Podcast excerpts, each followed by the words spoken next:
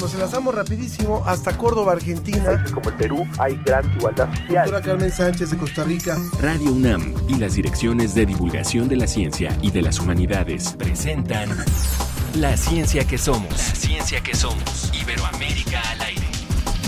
Hoy desperté con ganas de besarte y no entiendo por qué.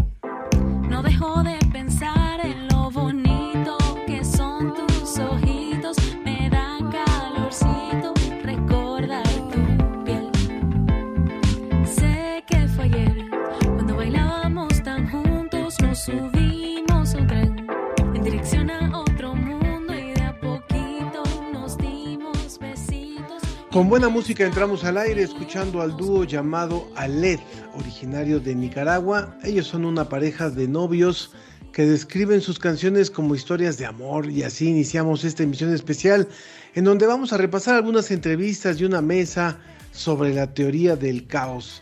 Y como siempre saludo a mi compañera en conducción, Ana Cristina Olvera, yo soy Ángel Figueroa. Ángel, me da muchísimo gusto saludarte esta mañana y bueno, hasta en el caos hay teorías. Y todos los que nos escuchan, pues les agradecemos como siempre por sintonizar la ciencia que somos Iberoamérica al aire, este programa donde tenemos charlas, entrevistas, colaboraciones, todo con el fin de divulgar las ciencias y las humanidades de México e Iberoamérica entera. Así que los invitamos a que se queden y escuchen esta recopilación especial que tenemos para ustedes.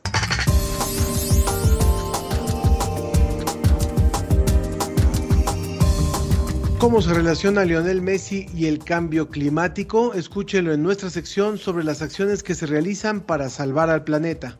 Retomamos para este programa la mesa donde hablamos de la teoría del caos y cómo desde las ciencias sociales y exactas se utiliza para estudiar temas complejos. El portal Ciencia UNAM nos cuenta qué son las universidades interculturales, un programa educativo que busca que los estudiantes indígenas atiendan y se incorporen a sus comunidades. Y les presentaremos una entrevista sobre el sentido de comunidad post-pandemia y la apropiación de los espacios públicos. En esta ocasión, las vías de contacto que tenemos son nuestro Facebook, La Ciencia que Somos, y el Twitter arroba Ciencia que Somos.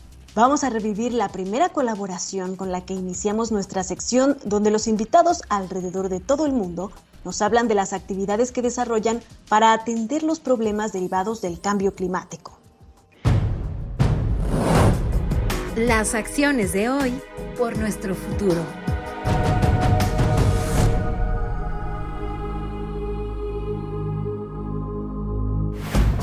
A través de la tecnología llegamos a Barranquilla, en donde está Maritza Duque. Ella es doctora en tecnología ambiental y gestión del agua por la Universidad Internacional de Andalucía, profesora del Departamento de Química y Biología de la Universidad del Norte y coordinadora del programa Ecocampus. Y bueno, pues la verdad es que nos llamó muchísimo la atención sobre una ponencia que ella presentó que, que, tenía que ver justamente con Messi y el cambio climático.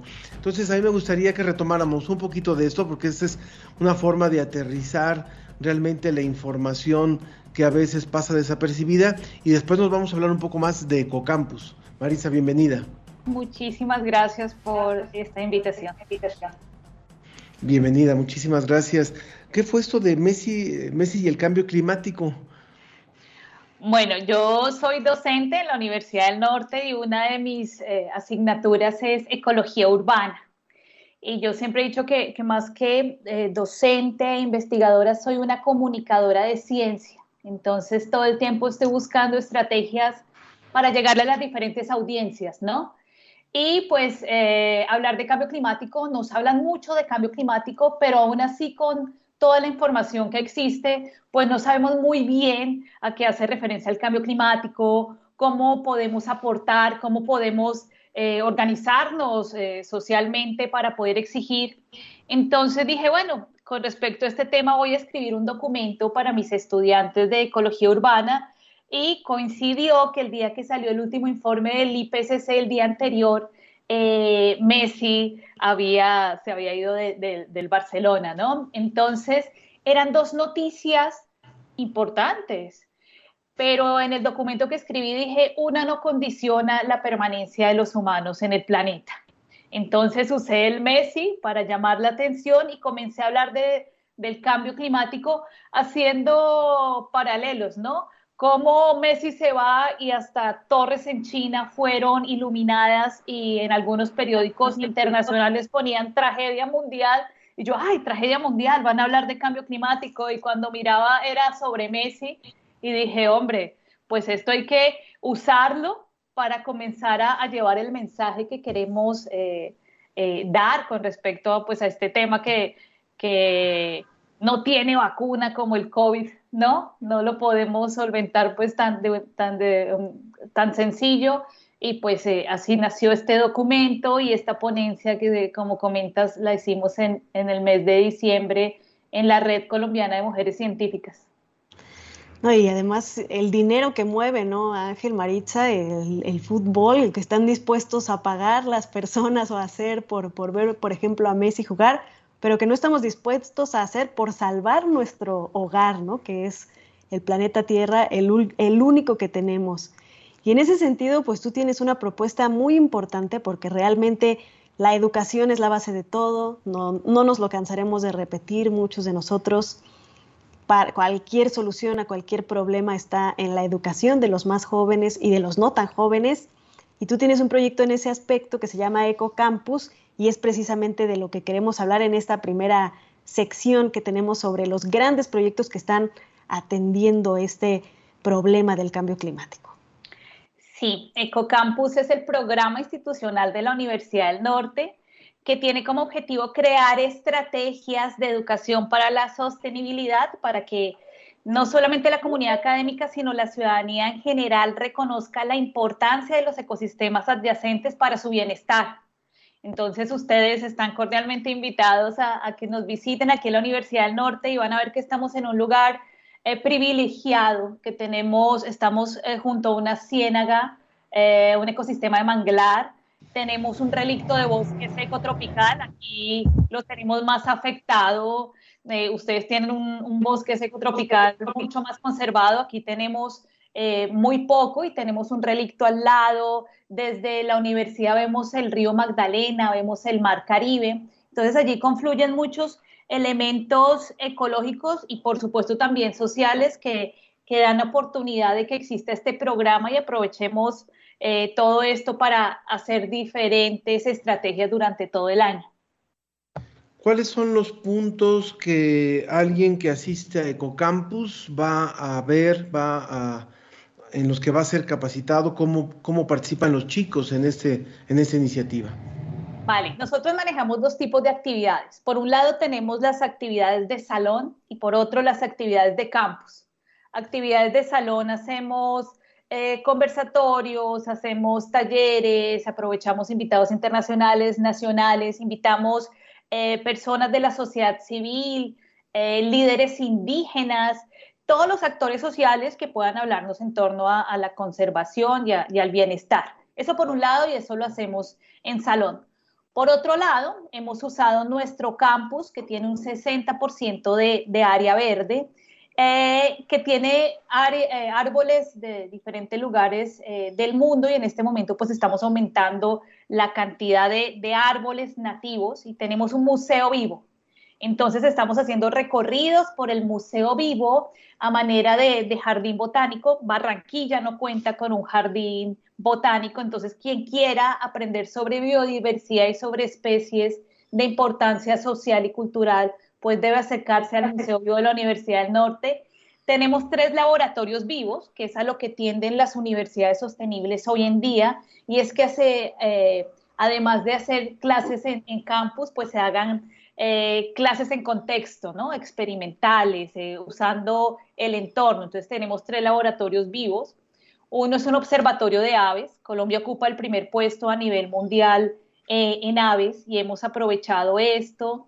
Eh, y la pandemia nos llevó a que no solamente las personas pudieran vivir la experiencia yendo al observatorio de aves, sino que todas nuestras aves y el canto lo encuentran en nuestra página web. Tratamos de que de, llevar a lo virtual toda esta experiencia del observatorio de aves. Este observatorio de aves, cuyo diseño salió de, de estudiantes de diseño y el nombre se llama Alula. Tenemos por otro lado un aula viva que se llama Mangla, que tiene el nombre, también salió de los estudiantes de diseño, y allí hacemos propagación de mangles. Anualmente vamos a ecosistemas de manglar, recogemos propágulos, los cuidamos y después volvemos a llevarlos allí como un, eh, una estrategia para decir no solamente seamos espectadores de lo que pasa, sino también actores de lo que está sucediendo y comencemos a aportar en la reforestación de, del parque y hacemos actividades de agricultura urbana, ¿no? Porque nosotros estamos en contexto urbano.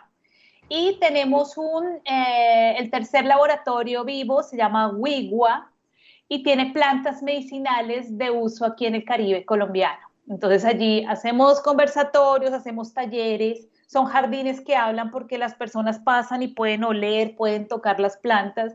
Muchos estudiantes y, y también profesores y visitantes conocen el orégano porque se lo echan a las pizzas seco, pero pasan y ven la planta y, nos damos cuenta de la necesidad de reconectarnos con las áreas verdes de la ciudad para volvernos a conectar con los ecosistemas del territorio y realmente reconocer su importancia para nuestro bienestar.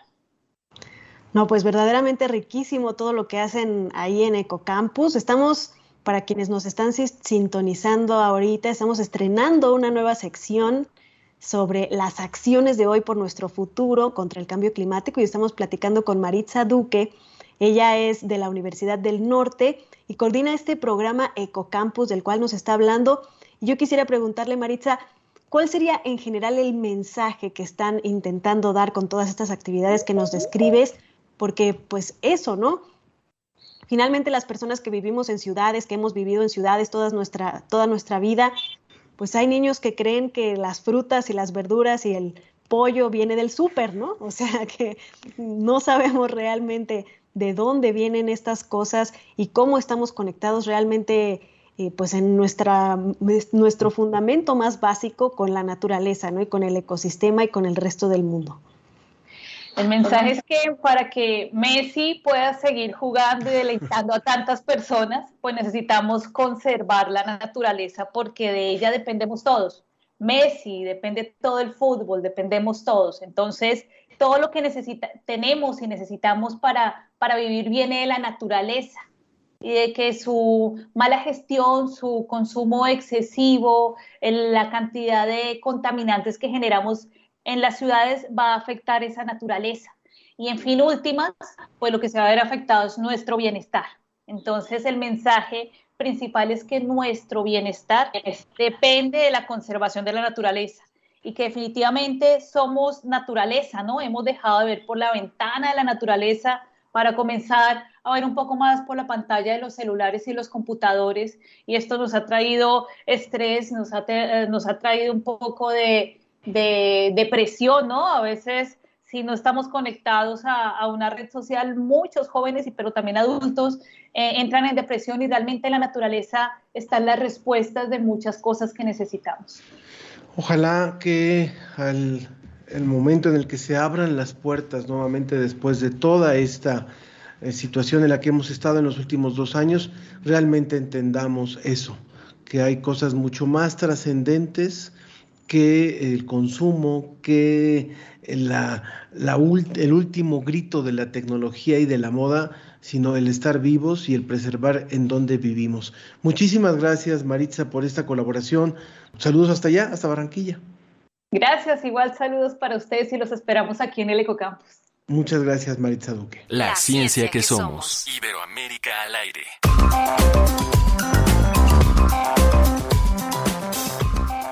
Fue una mesa muy bien recibida, la que propuso Jorge Morán, radio escucha constante de esta emisión. Nuestros invitados nos expusieron qué es la teoría del caos y cómo hacen investigación de sistemas complejos en el caso del clima o en la misma sociedad. Vamos a escuchar. La ciencia y sus respuestas están sobre la mesa.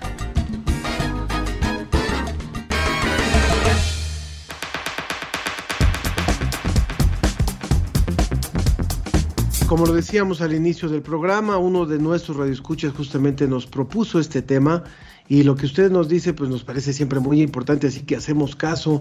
De manera que hoy presentamos a la doctora Ali Ruiz Coronel, ella es investigadora del Instituto de Investigaciones Sociales de la UNAM, forma parte del grupo de investigación interdisciplinaria, teorías, métodos y modelos de la complejidad social. Ali, me da mucho gusto tenerte nuevamente por aquí.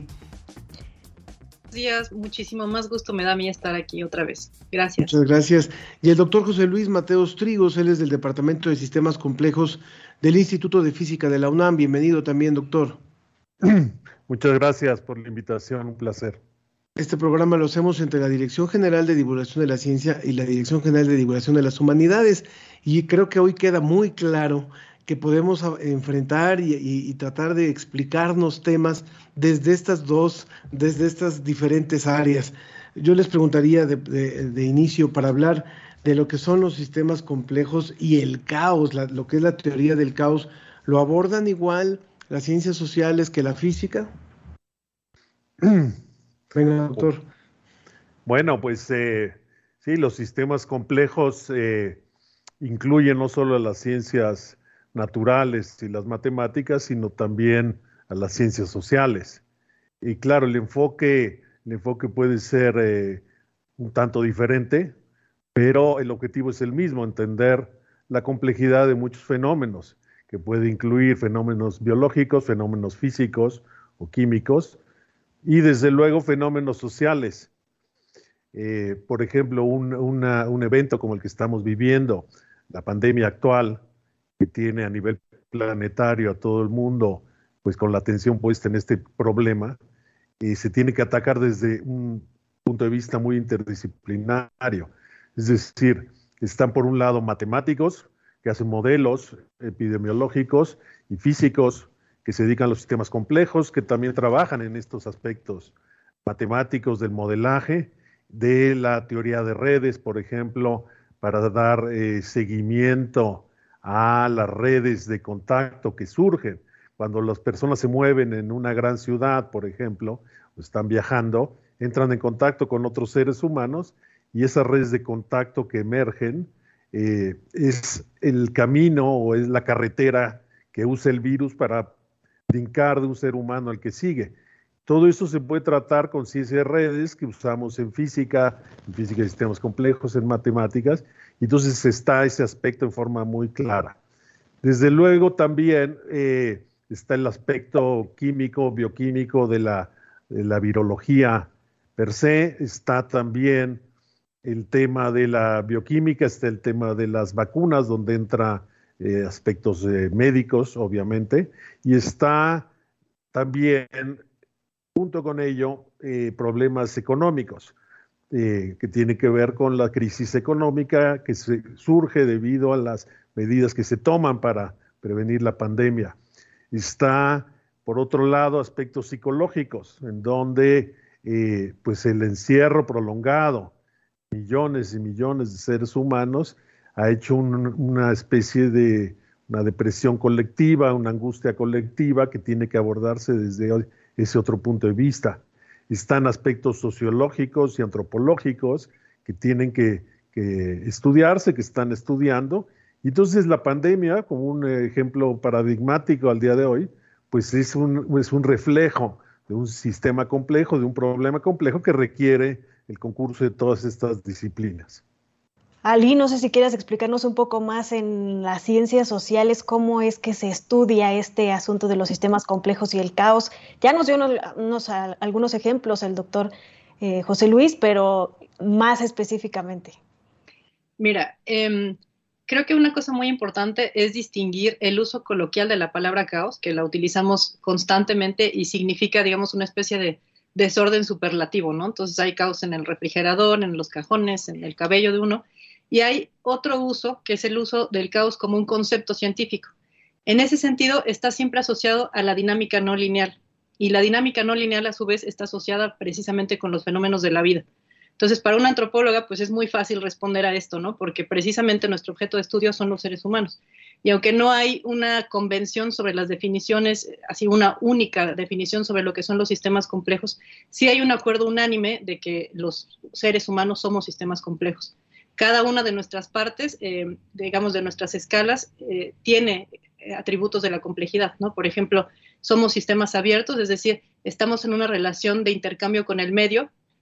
El medio digamos, incorporamos del medio energía, información, materia, la procesamos y la regresamos. Entonces, en ese sentido, somos sistemas cibernéticos, ¿no? Que, que transforman la información, somos sistemas termodinámicos que transforman la energía. Y lo muy importante es esto, somos sistemas adaptables, que cambiamos nosotros mismos de acuerdo a las eh, necesidades que el, el medio nos impone y tal vez más importante que todo, somos lo que se conoce como sistemas intencionales, es decir, nos dirigimos hacia fines, hacia búsquedas que concebimos como futuros eh, deseables y posibles. Entonces, em, en este sentido, el caos en, eh, las ciencias sociales está precisamente asociado a, eh, bueno, se dice, ¿no? Es, así la frase, que la vida emerge en el espacio, en la región que se conoce como el borde del caos. Es decir, como un espacio que no es ni rígido totalmente, ni totalmente aleatorio ni caótico. Entonces, para un ser humano, el alejarse de eso es nocivo, ¿no? Este, yo, por ejemplo, trabajo con, con esta hipótesis y con esta perspectiva, eh, la antropología médica asociada a la salud de las personas que se encuentran en condición de calle. El régimen que es completamente rígido eh, se consigue normalmente con el envejecimiento cronológico, ¿no? Es decir, las series de tiempo que generamos fisiológicamente, conforme va avanzando nuestra edad, se vuelven muy rígidas, ¿no? Muy estables, etcétera. Y eh, las que son eh, características de padecimientos asociados a enfermedades crónicas son aleatorias, azarosas. Y la hipótesis que nosotros encontramos es que con personas que son jóvenes, pero que se encuentran en situación de calle, estas series de tiempo se acercan hacia el régimen del caos. Entonces, eh, es un descubrimiento, digamos, relevante en el sentido de que no son razones biológicas, son razones sociales. Ellos no tenían una enfermedad crónica ni tenían un envejecimiento crónico, este, digo, cronológico, pero por las condiciones de vida, por la marginación, por la exclusión, su régimen se acerca a este. Entonces, creo que ese es un ejemplo muy concreto, porque además, como decía el doctor José Luis Mateos, eh, la perspectiva principal es buscar soluciones a estas problemáticas. No es una ciencia descriptiva, es una ciencia que busca hacer intervenciones a través de la comprensión de los fenómenos eh, desde una perspectiva científica e interdisciplinaria.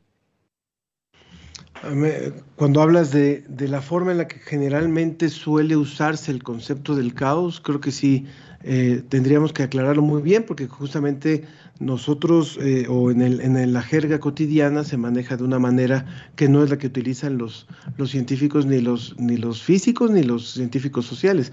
Yo le preguntaría, me acuerdo de un encabezado una vez en, en un periódico en Toluca que decía, después de un 2 de noviembre, decía, caótico caos vial. Ese era el encabezado a, ocho columnas. Imagínense nada más qué tipo de caos fue aquel. Pero bueno, eh, eh, lo que yo le preguntaría al doctor Mateos también es, eh, tan importante es el estudio y el uso de la teoría del caos y el uso de la teoría de sistemas, que incluso ya fue merecedora de un premio Nobel por en el estudio del cambio climático.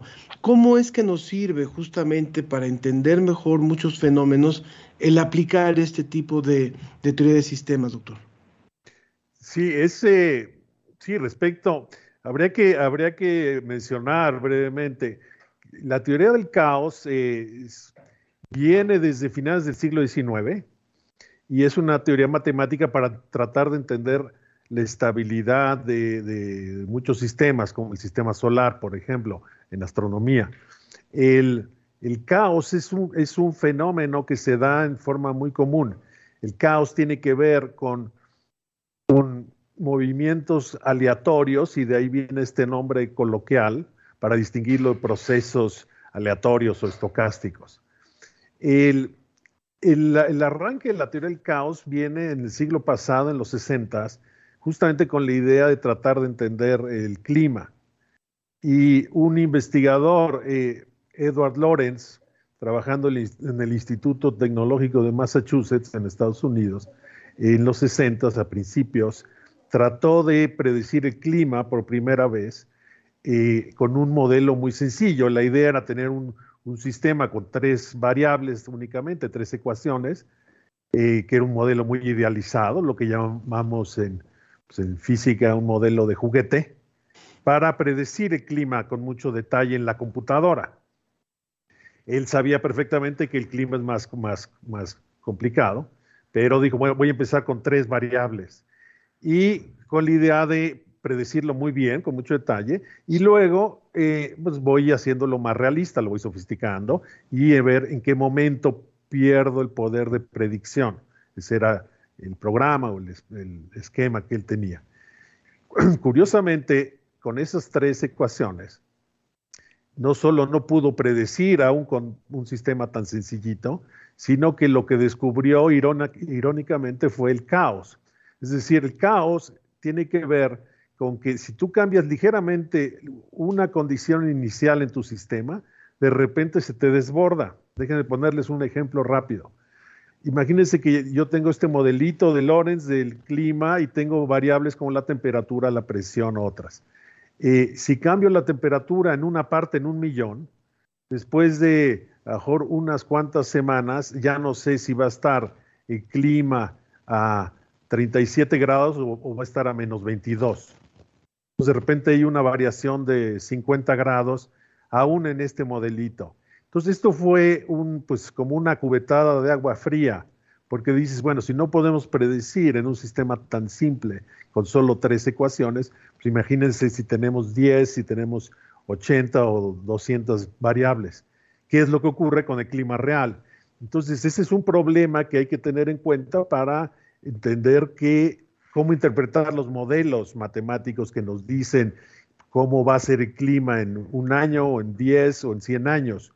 El caos siempre está presente en muchos casos y entonces hay que ser muy cauteloso con esas predicciones, básicamente con la, incertidumbre que surge. Entonces, hay, el caos está no solo inmerso en un sistema como el clima, sino que de ahí surgió la idea del caos. Eh, este premio Nobel eh, se, le eh, se, le entregó a tres personas, a dos meteorólogos que hacían modelos o hacen modelos del clima desde los 60, 70 del siglo pasado, y a un físico italiano, Giorgio Parisi, que ha trabajado también en sistemas desordenados y en muchos otros fenómenos de física muy importantes y en particular un fenómeno que él le llama le llamó resonancia estocástica que tiene que ver con alteraciones en el clima debido a las fluctuaciones y al ruido. Entonces, eh, él también ha hecho contribuciones importantes y eh, pues lo importante de este premio, para al menos para muchos de nosotros, es que es la primera vez que se otorga eh, en general al área de sistemas complejos y se reconoce en particular al área de cambio climático y física de sistemas desordenados y caos. Muy, muy, interesante. Y bueno, ya se reportó Jorge Morán Guzmán, que es el radio escucha que nos sugirió esta mesa. Nos agradece mucho. Los felicita a ustedes, doctores, por su explicación tan clara. Y bueno, también nos comenta que estudió en el ILSE, que como comentábamos al principio del programa, nos retransmite este programa. Doctora Ali, ¿qué es lo que faltaría eh, estudiar? Me imagino que siendo eh, un, campo tan eh, vasto, hay muchas cosas que se pueden todavía estudiar, sobre todo también desde la perspectiva de las humanidades y las ciencias sociales. Bueno, voy a hacer énfasis otra vez en que justamente las ciencias sociales quieren eh, desteñir, digamos, esta división tajante que hay entre las ciencias naturales y las ciencias sociales. Es verdad que tenemos que tener una formación en cualquiera de las dos para poder aportar ¿no? a, a la interdisciplina. Es decir, si no tuviéramos, si yo, por ejemplo, no tuviera una visión antropológica, totalmente antropológica, no podría aportar a un equipo interdisciplinario, ¿no? Entonces, sí es, sí es eso, digamos, fundamental. Pero para abordar un problema, para estudiarlo, después poco a poco se ve más bien como un problema científico en el cual aportamos desde diversas perspectivas. Entonces, em, otra vez un poco eh, abundando en lo, que, en lo que mencionó el doctor José Luis Mateos anteriormente, precisamente a lo que se premia con el Nobel es a esta perspectiva de la complejidad que involucra varios aspectos, ¿no? Particularmente este, Klaus Hasselmann en su trabajo, eh, digamos que incorpora el efecto que tiene la actividad humana en el clima. ¿no? Y esto es fundamental porque entonces no se ve como un fenómeno estrictamente natural y no se ve a los seres humanos como si fuéramos ajenos al entorno en el que vivimos, sino que se ve a los seres humanos como parte del. Entonces, por un lado, nos impele la responsabilidad de actuar, de tomar conciencia del impacto que tenemos en nuestro actuar, en nuestro existir sobre, sobre este planeta, pero al mismo tiempo nos da la esperanza de que precisamente porque nosotros somos quienes estamos causando esto, podemos también intervenir y, como decía al principio, al ser sistemas intencionales, modificar nuestra trayectoria hacia otro estado deseable.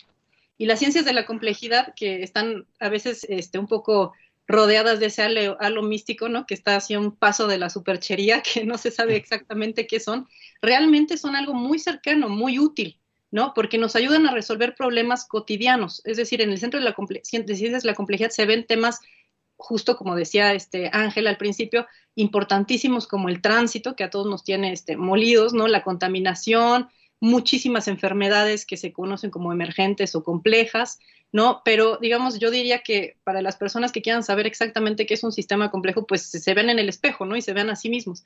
Ahí están todas las características de un sistema complejo. Entonces, siempre que haya problemas, y estoy segura de que siempre los va a haber, ¿no? Este, siempre va a haber la necesidad de una perspectiva científica precisamente que trate de abordarlo científicamente y trate de aportar con soluciones. Entonces, el espacio para la ciencia de la complejidad es pues múltiple, es infinito, es inacabable y más bien lo que hace falta pues es científicos que se interesen por esta perspectiva. Ya para terminar, diría que lo más difícil realmente de esta perspectiva no es encontrar su utilidad, sino eh, contradisciplinarse para poder tener una perspectiva un poco más humilde que permita el diálogo con otras ciencias, que permita entender que no hay ciencia superior, que no hay conocimiento superior, es decir, que ni la antropología, ni la física, ni las matemáticas pueden resolver algo por sí mismas, sino que se necesita la interacción conjunta. Y a veces realmente esta es la parte que cuesta más trabajo conseguir, ¿no? Es el, trabajo conjunto, respetuoso, eh, en el que aporte cada quien su, su propio saber y su propia mirada. Doctora Luis Ruiz Coronel del Instituto de Investigaciones Sociales y doctor José Luis Mateos del eh, Instituto de Física de la UNAM, muchísimas gracias a ambos por esta aproximación. No es suficiente, pero es una aproximación. Ojalá que el público se quede interesado y pueda ir por más.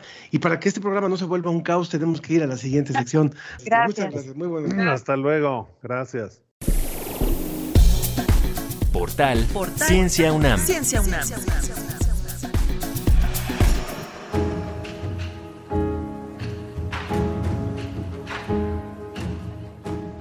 Ahora escuchemos la colaboración del portal Ciencia UNAM. La reportera Nacheli Castillo nos explica qué son las universidades interculturales y en ellas se cursan profesiones específicamente diseñadas para promover el desarrollo de las lenguas y culturas indígenas, por ejemplo, el desarrollo sustentable o etnopsicología. Escuchemos.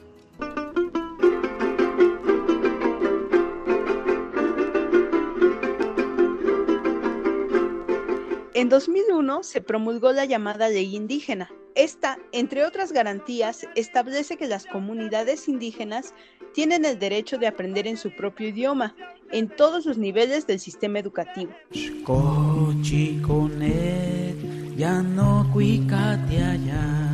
Así surgieron las universidades interculturales. Hay 11 universidades interculturales oficiales en México. Estas forman parte de la Dirección General de Educación Indígena, Intercultural y Bilingüe de la Secretaría de Educación Pública. Además, actualmente está en proceso de creación una universidad más en la zona Yaqui, en el estado de Sonora.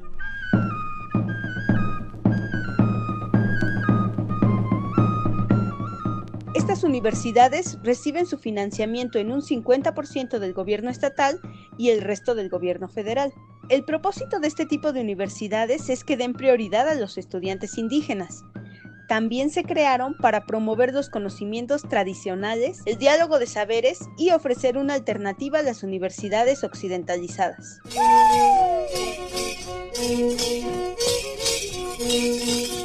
En ellas, cada estudiante recibe una beca y es obligatorio que todos estudien una lengua originaria. Otra particularidad es que se cursan carreras interculturales. Sobre estas carreras, escuchemos a la doctora Marion Lloyd del Instituto de Investigaciones sobre la Universidad y la Educación de la UNAM.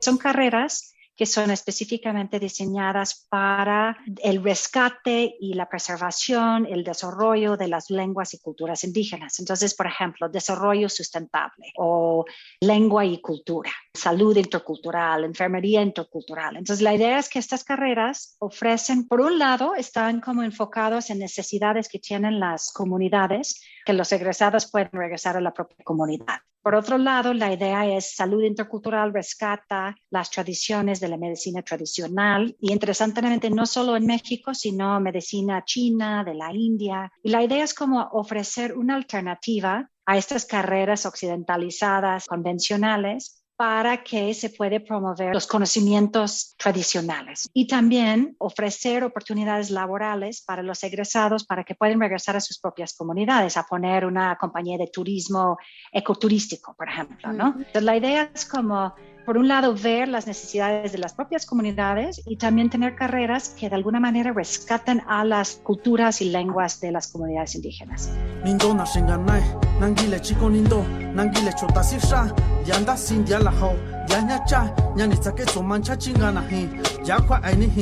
Algunos estudios cualitativos que se han realizado en el Instituto de Investigaciones sobre la Universidad y la Educación de la UNAM muestran que para estudiantes indígenas el hecho de acudir a una institución donde no son minoría sí fomenta su autoestima y autoidentidad indígena. Por ejemplo, pueden usar la vestimenta tradicional de su comunidad sin enfrentarse a burlas o a comentarios racistas. Por otro lado, estas instituciones son una alternativa muy importante para las mujeres indígenas. Es frecuente que en las comunidades se rechace la idea de que ellas se alejen mucho de casa para estudiar, pero sí les permiten acudir a la universidad intercultural cuando está cerca. En muchas de estas universidades la matrícula es 60% o más de mujeres. Otra forma de impulsar la equidad de la educación sería que las universidades tradicionales tomaran acciones, por ejemplo, establecer cupos reservados para estudiantes indígenas. Además de las 11 universidades interculturales oficiales, hay otros proyectos menos conocidos de educación superior multicultural administrados por fundaciones y comunidades. Sin embargo, son poco apoyados económicamente por los gobiernos federal y estatal. Incluso las universidades interculturales oficiales tienen problemas financieros porque sus presupuestos están congelados y no pueden ofrecer a sus profesores buenos contratos laborales.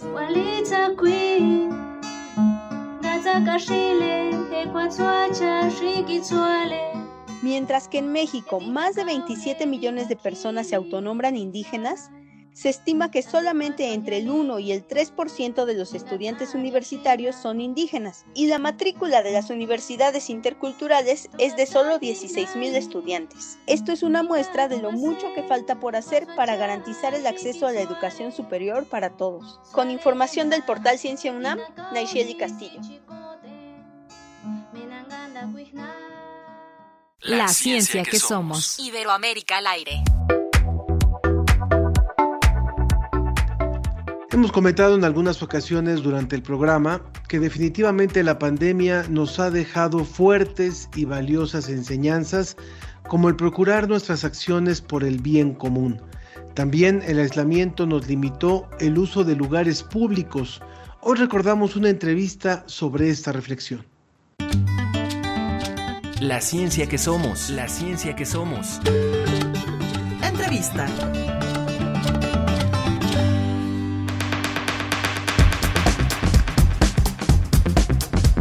Definitivamente para los investigadores de distintas áreas, dentro de las áreas de la ciencia, de las ciencias naturales, las llamadas ciencias exactas por algunos, pero también de las ciencias sociales, la pandemia se ha vuelto un tema de estudio también muy importante para poder entender todos los fenómenos que se dan en torno a ella y por eso nos da muchísimo gusto contar hoy con el doctor Jaime Estrada Castro. Él es doctor en Ciencias Políticas y Sociales por la UNAM y es profesor del Centro de Estudios Políticos de la Facultad de Ciencias Políticas y Sociales de la UNAM.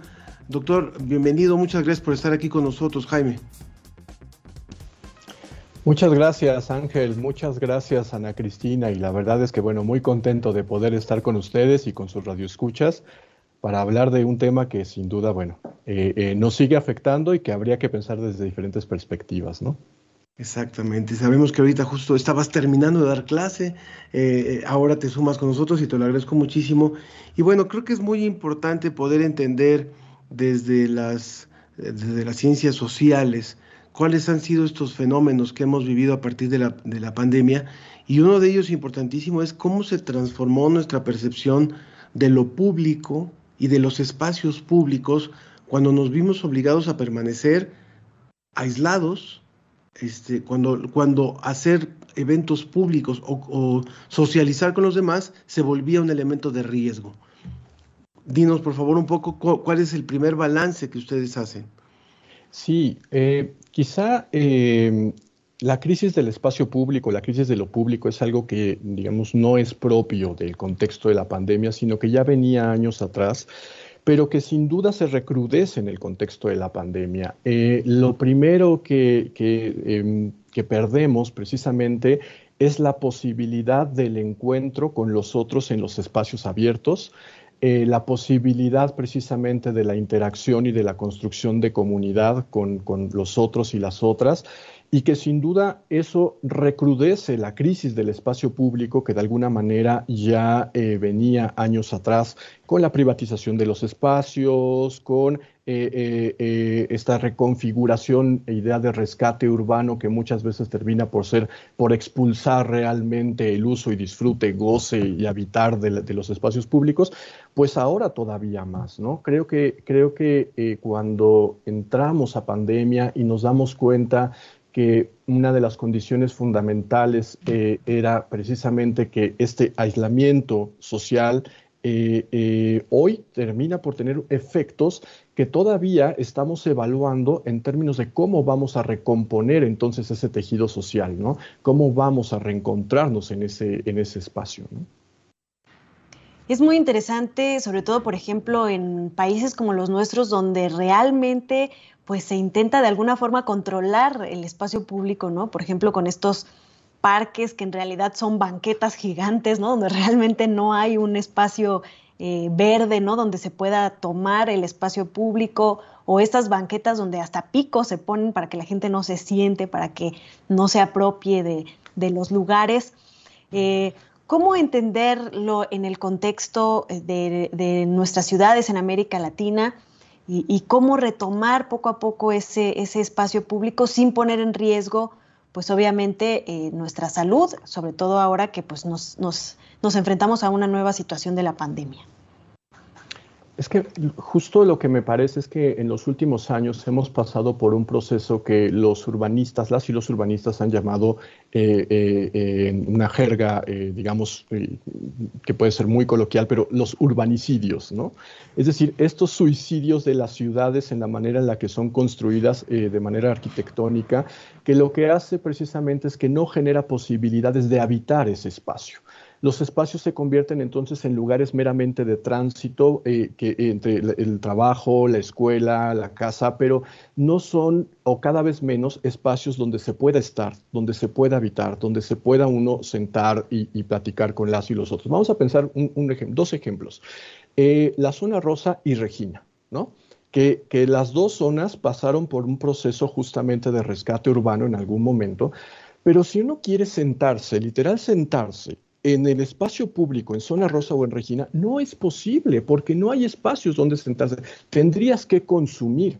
Por lo tanto, el espacio público, en lugar de convertirse, eh, más bien de, seguir siendo un derecho, se convierte en un privilegio. Es decir, quien puede pagar eh, para poder sentarse en, un bar, en un restaurante, etcétera, es el que puede disfrutar de, de ese espacio público. Pero quien no, queda expulsado de ese espacio público. Hoy por hoy, entonces, justo con, la pandemia, se agudiza todavía más porque, porque el espacio público, el carácter de público es precisamente que está el otro que están los otros. Y con los otros está su presencia, su cuerpo, este, eh, eh, eh, el diálogo, la posibilidad de interactuar, de tocar. Y es precisamente lo que parece que hoy tenemos prohibido, ¿no? El, el otro, el diálogo, el tocar, ¿no? Estamos hablando con el doctor Jaime Estrada eh, Castro de la Facultad de Ciencias Políticas de la UNAM. Y eh, yo también te preguntaría algo, Jaime. Eh, vivimos ahora con el caso de la pandemia, que justo lo que se necesitan son acciones colectivas para poder cuidarnos. Y México, y creo que nos pasa en varios países de América Latina, donde también nos escuchan a través de la ciencia que somos, se ha vuelto mucho más un país individualista, donde lo, lo colectivo ya había dejado de importar lo colectivo ya había dejado de ser importante y esto lo, vemos cuando, cuando vemos estas ciudades con esta con este anarquismo, ¿no? Con esta anarquía, más bien, perdón, donde no hay un respeto por ningún tipo de reglamento, sino que más bien cada quien trata de, obtener el beneficio propio y, sin importar el afectar a los demás. Y finalmente eso también nos lleva a consecuencias importantes a la hora de, enfrentar una pandemia como esta. ¿No nos volvió más individualistas la pandemia? ¿No nos volvió todavía más anárquicos a decir, tengo que ver por mí y los demás no, no me importan y por eso no me vacuno, por eso no, yo lo importante es que esté bien y los demás que se rasquen con sus propias uñas. Sin duda creo que fue en algún momento uno de los peligros que, se corrió y que, y que, parecía que hacia allá tendía, ¿no? En el momento más agudo de la emergencia parecía que la consigna era un poco sálvese quien pueda, ¿no? Porque, porque además pues todavía no había vacunas, eh, eh, cuando las hubo no sabíamos cuándo iban a llegar, cómo iban a ser distribuidas, es decir, eh, parte del pánico y del caos generado por la pandemia y por el desconocimiento propiamente de cómo el virus ¿no? funciona, se, se contagia, eh, eh, generó precisamente estos procesos, sí, de pronto muy individualistas, muy, muy, mientras yo me salve, pues que cada quien haga como pueda para salvarse. Pero me parece que al poco tiempo nos dimos cuenta que también eso era un error.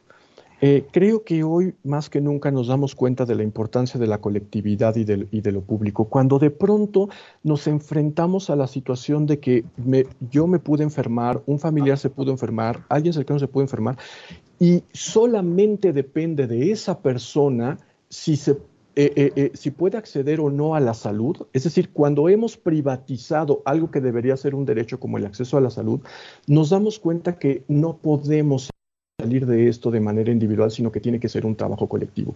Me parece que se reactivaron, por ejemplo, algo aparentemente tan simple pero muy importante como los cuidados, ¿no? Los cuidados en la familia, los cuidados a los otros. Eh, de pronto decir, el cubrebocas no es solamente para que yo no me contagie, sino para, para eh, eh, que el otro no se contagie, para que yo, yo no contagie al otro. Porque además surgió una figura, si ustedes lo recuerdan, que, que fue pues, muy importante en este contexto, que fue la figura del portador asintomático. Es decir, el portador asintomático puede ser cualquiera. Yo mismo puedo ser un portador asintomático y obviamente no me doy cuenta. Por lo tanto, traer el cubrebocas significa cuido al otro, cuido a los otros. Creo que hoy una de las lecciones que estamos aprendiendo es que de manera individual ya no lo vamos a lograr. Necesitamos recuperar la colectividad.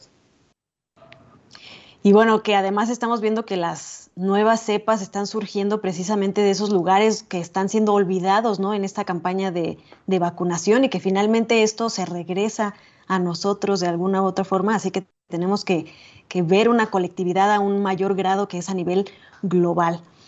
Eh, ¿qué, ¿Qué podríamos hacer como personas comunes para reapropiarnos de este espacio colectivo en el gran sentido pues de participar políticamente, de, ser activos en las decisiones que se toman en, nuestros países, en nuestras naciones, que puede ir no solamente de la esfera eh, presencial, ¿no? De retomar la, la, actividad presencial, digamos, sino también puede pasar por otro tipo de, de, mecanismos, incluso estas nuevas colectividades que se han generado pues a través de la digitalidad, ¿no?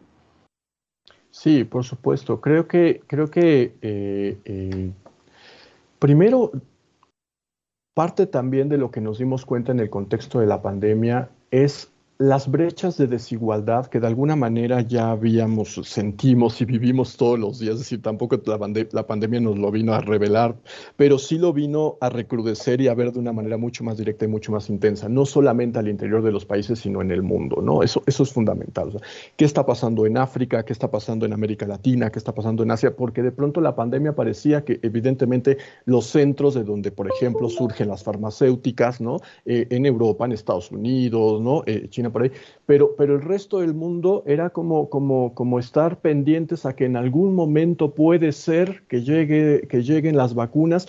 Y realmente fue así, o sea, con círculos, eh, como si fueran círculos concéntricos de estos grandes centros de poder y que nos damos cuenta que a nivel epidemiológico por supuesto que el virus es el mismo, pero a nivel social, económico, político, definitivamente no. Y sus consecuencias evidentemente están marcadas por la desigualdad, por la pobreza, etcétera, en, el mundo. Creo que por eso una de las de los eh, retos fundamentales que tenemos es eh, en este retomar la colectividad es un poco retomar la conciencia del cuidado de los otros. Y, y, en ese sentido implica que em, algo que dice la filósofa Judith Butler, ¿no? Que, que, dice es el reconocimiento de que toda vida debe ser una vida digna de ser vivida y que no podemos seguir pensando que hay vidas que sí valen y vidas que pueden ser desechadas, vidas cuya muerte sí nos genera duelo y vidas, y vidas cuya muerte no nos genera duelo, ¿no? Tendríamos, eh, eh, es hacer el la política del duelo, que nos duela la muerte de los otros, la enfermedad de los otros y en esa medida justo colectivamente empezar a enfrentarlo. Creo que en el mundo digital, por ejemplo, que, tenemos hoy, eh, tiene muchos, muchos partes que quizá puedan ser negativas, ¿no? Porque ya vimos el tema de la precarización con el, con el, home office, por ejemplo, ¿no? Que la jornada laboral se extendió de manera ¿no? Eh, brutal. La educación también, yo veo a mis estudiantes verdaderamente cansados, cansadas, agotadas ya a estas alturas de, de, una educación virtual. Pero por el otro lado también hemos visto cosas positivas, ¿no? Hemos visto cómo eh, eh, finalmente nos mantuvo juntas y juntos, ¿no? Nos mantuvo en contacto, en interacción y, este, y, y sabiendo que el otro, la otra está ahí y se, y se generan nuevas colectividades virtuales a partir de la pandemia. Creo que eso debemos rescatar y fortalecer sin, lugar a dudas. Antes de llegar, Jaime, a, los semáforos que hoy se manejan en nuestro país, en una gran parte de nuestro país, tal vez algunos idealizábamos que cuando volviéramos a, la, a las calles eh, habría un sentimiento distinto y había un reconocimiento del otro de otra manera.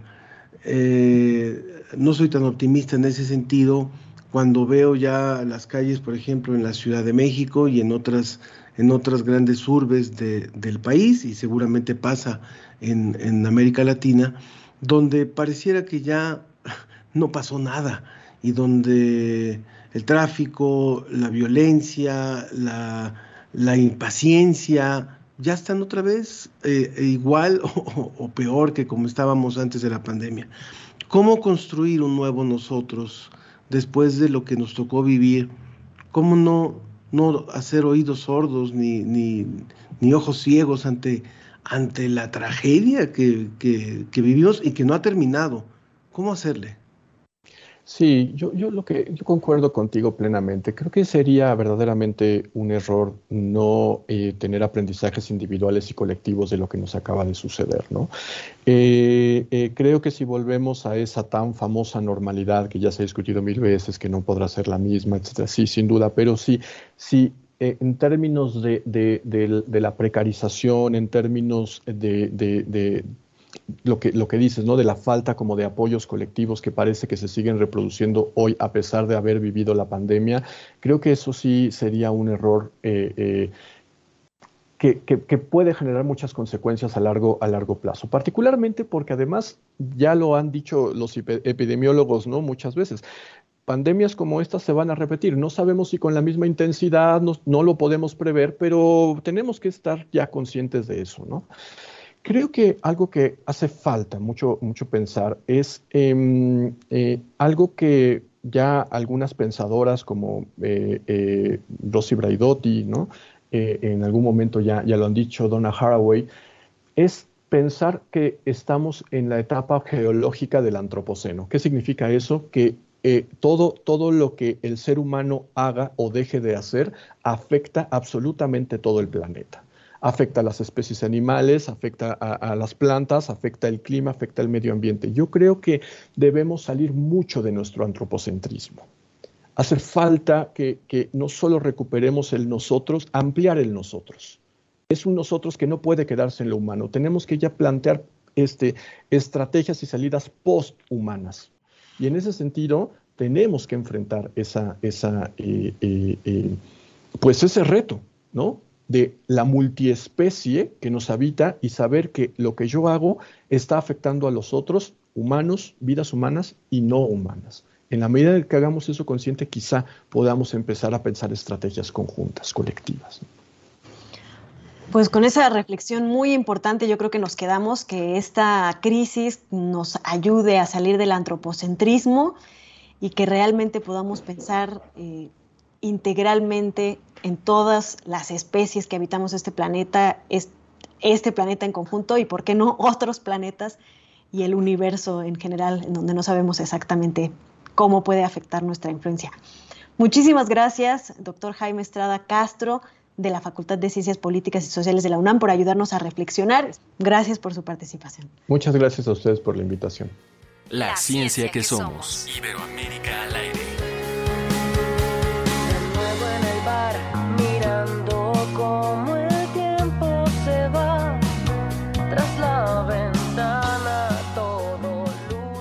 Muchas gracias por acompañarnos en esta emisión especial de la ciencia que somos. Nos vemos y escuchamos la próxima semana con mucha información sobre ciencias y humanidades, Ángel. Como siempre, agradecemos a todo el equipo que hace posible esta emisión, al, al, Departamento de Radio de la Dirección General de Divulgación de la Ciencia de la UNAM, encabezados en la producción general por Claudio Gesto. También en la producción, Susana Trejo y Alma Cuadros. La realización y enlace técnico, Ricardo Pacheco. En las redes sociales, Tania Benavides. Por parte de la Dirección General de Divulgación de las Humanidades, Antonio Sierra y Jonathan López Romo. En el Facebook Live, Roberto Ramírez. La operación de Radio UNAM, Arturo González. Y el apoyo en Microsoft, Moisés Luna y Carlos Pérez. Y bueno, si va eh, a disfrutar todavía de estos días vacacionales, cuídese mucho, tenga buen regreso, no se exponga además, no se confíe. Recuerde que todavía estamos en este proceso de post pandemia y todavía de pandemia, ¿no, Ana Cristina? Así es, Ángel, y además, pues si van a salir a las carreteras, tengan mucha precaución y siempre guarden todos los cuidados necesarios. Para que nos sigamos escuchando por acá la próxima semana con más ciencia y más humanidades. Que tengan muy buen fin de semana, Ana Cristina. Hasta la próxima, Ángel. Me quedo sin hablar. Y qué suerte, qué suerte tuve alguna vez cuando era parte de tu vida y ya no. Esto fue La Ciencia que Somos. Iberoamérica al aire. La Ciencia que Somos. La Ciencia que Somos. Una coproducción de Radio UNAM y las direcciones de divulgación de la ciencia y de las humanidades.